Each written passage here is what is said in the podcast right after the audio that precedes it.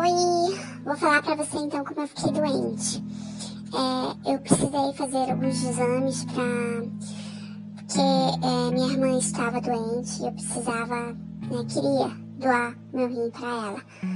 Mas é, eles precisavam fazer uma investigação, ver se eu tinha alguma doença pré-existente. Aí fiz alguns exames e apareceu essa doença. Lógico que quando eu recebi o diagnóstico eu fiquei apavorada. É, uma doença que causa muito pânico nas pessoas mesmo.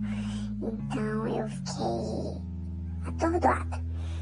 Entrei em depressão. Mas assim, é, logo quando surgiu essa doença, lá nos anos 80, é, você receber esse diagnóstico era um atestado de óbito automático não tinha uma cura. Né? Ainda hoje não há cura para essa doença, mas o tratamento que é realizado é totalmente eficiente. Você consegue ter uma vida no, praticamente normal. E, e é isso. É, como que eu peguei essa doença? Depois de muito tempo, né?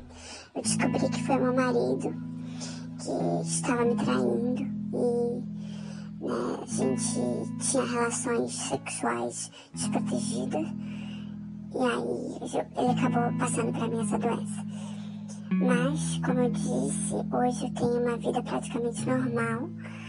É lógico que eu não posso doar sangue, não posso, né, tenho que tomar alguns cuidados, né, principalmente em casa, né, com as pessoas que moram comigo e etc.